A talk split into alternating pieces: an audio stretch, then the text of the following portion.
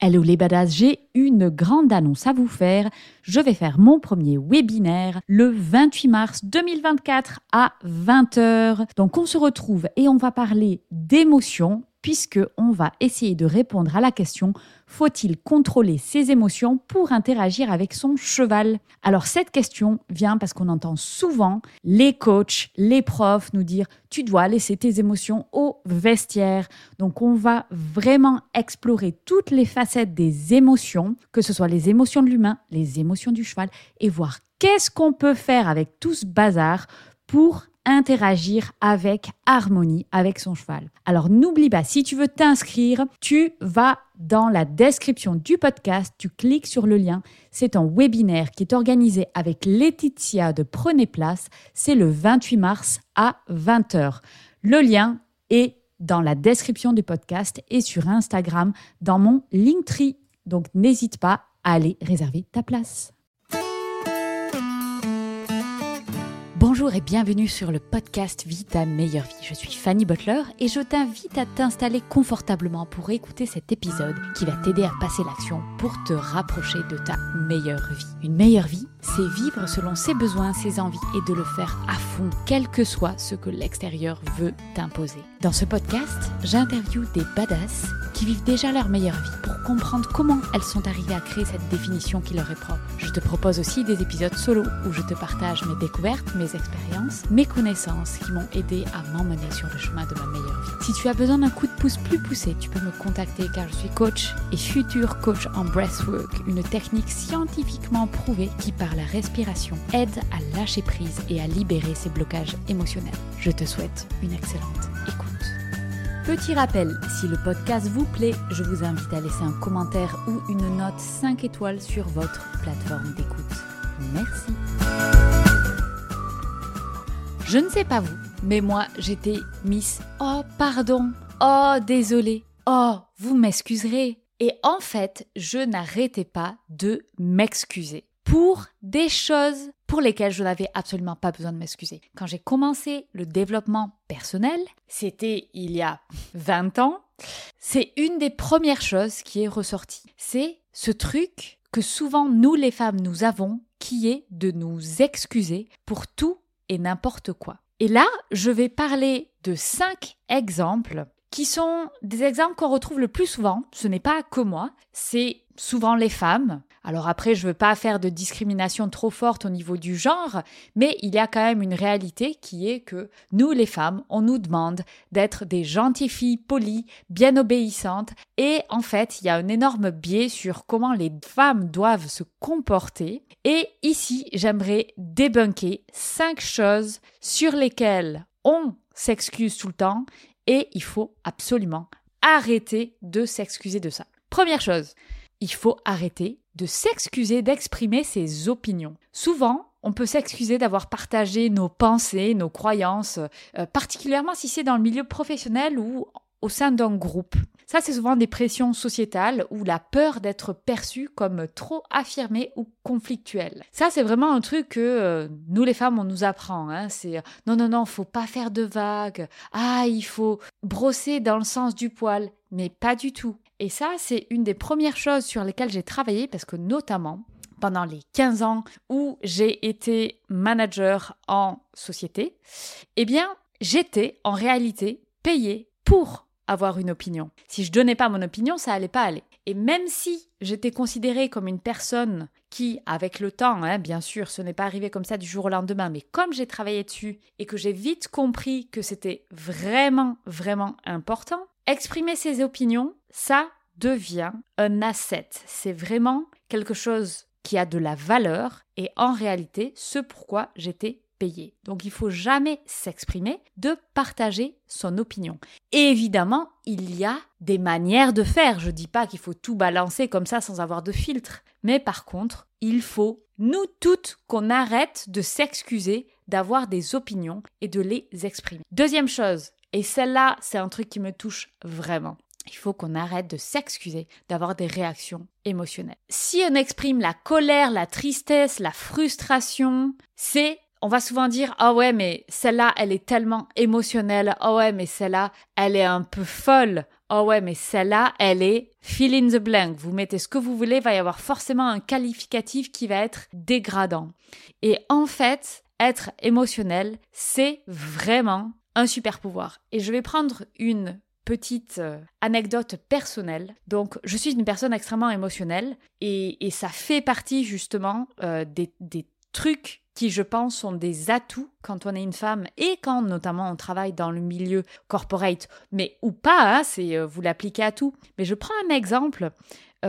Étant une personne euh, émotionnelle, ça m'est arrivé plusieurs fois de pleurer en étant au bureau. Pour diverses raisons, mais par exemple, il y avait eu un moment vraiment difficile, des conflits, et moi, c'est des choses que je trouve désagréables et pénibles. J'ai pas envie de passer ce genre de moment. Et ça m'est arrivé parfois de pleurer, et ça, c'était souvent perçu par des hommes Jamais une femme m'a dit Oh, je devrais aller sécher mes larmes ou peu importe. Non, non, non. C'était que des hommes, curieusement, qui me disaient Oh oui, mais vraiment, tu es trop émotionnel. Et une fois, on m'a quand même donné un livre pour apprendre à gérer ses émotions. Alors je vous rassure, je n'étais pas du tout une femme hystérique qui sautait au moindre truc. J'ai en réalité, parce qu'après avec du travail, avec du recul et avec euh, une vision extérieure, on m'a bien confirmé, non, non, c'est tout à fait normal. Mais en fait, ce truc, c'est que quand le monde extérieur te dit que en fait les émotions que tu ressens c'est pas normal, eh bien on finit par le croire. Alors aujourd'hui, je veux taper le poing sur la table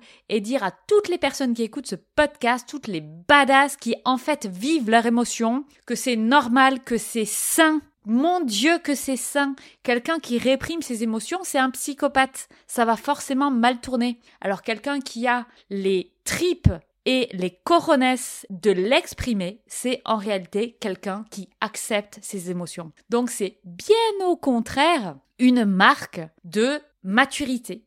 Et en fait, arriver à exprimer ses émotions et arriver à l'exprimer en public, c'est un super pouvoir. Après, bien sûr, il ne faut pas rester bloqué dans son émotion, il faut en sortir et puis en faire quelque chose. Mais quelqu'un qui ne fait pas ce travail-là, qui réprime ses émotions, qui ne veut pas montrer ses émotions parce qu'il y a un sentiment de honte ou il y a un sentiment ou une pression pour dire que c'est pas bien, c'est pas poli, c'est pas ceci, c'est pas cela, eh bien, en réalité, c'est quelqu'un qui va soit devenir psychopathe, soit être vraiment quelqu'un de immature émotionnellement. Donc moi, j'ai envie de dire, s'il y a des gens qui pleurent dans des entreprises, c'est bien. Ça veut dire qu'il y a des émotions qui passent. Alors il faut pas qu'il y en ait trop, sinon ça veut dire qu'il y a un problème avec l'entreprise. Mais vous voyez ce que je veux dire. Vivre ces émotions, ça fait partie du truc. Troisième chose sur laquelle on s'excuse tout le temps. Occuper de l'espace, mais que ce soit physiquement et aussi intellectuellement dans une réunion ou bien même vraiment dans les environnements, on essaye de se faire toute petite dans les transports en commun,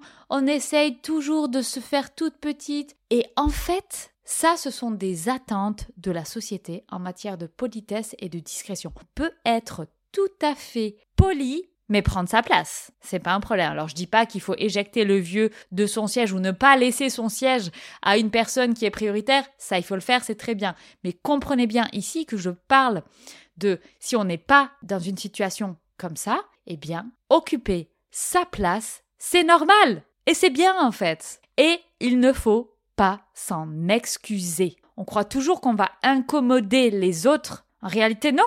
On prend notre place, c'est tout, comme tout le monde. Quatrième point, demander de l'aide. Ah, on est parfaite pour s'excuser d'avoir demandé de l'aide. Que ce soit pour demander de l'aide pour une tâche ou pour demander un soutien émotionnel. Vous savez, quand on exprime une émotion, qu'on s'excuse d'exprimer cette émotion et en plus qu'on s'excuse d'avoir incommodé les autres qui du coup prennent du temps pour nous remonter le moral ou pour être avec nous ou pour juste passer ce moment-là, on s'excuse combien de fois en fait là? On, va arrêter quand de s'excuser? C'est bien de demander de l'aide. Demander de, l'aide, ça veut dire être OK avec sa vulnérabilité et être OK avec le fait que là, il y a peut-être un besoin d'une aide extérieure. C'est hyper mature. Donc arrêtons de demander, de s'excuser, de demander de l'aide. Et enfin, dernier point, il faut arrêter de s'excuser, d'affirmer ses limites. Alors déjà, nous, à la base, on nous a élevés pour dire oui à tout, pour être ce qu'on appelle les people pleasers, donc c'est-à-dire les personnes qui doivent faire plaisir à l'extérieur.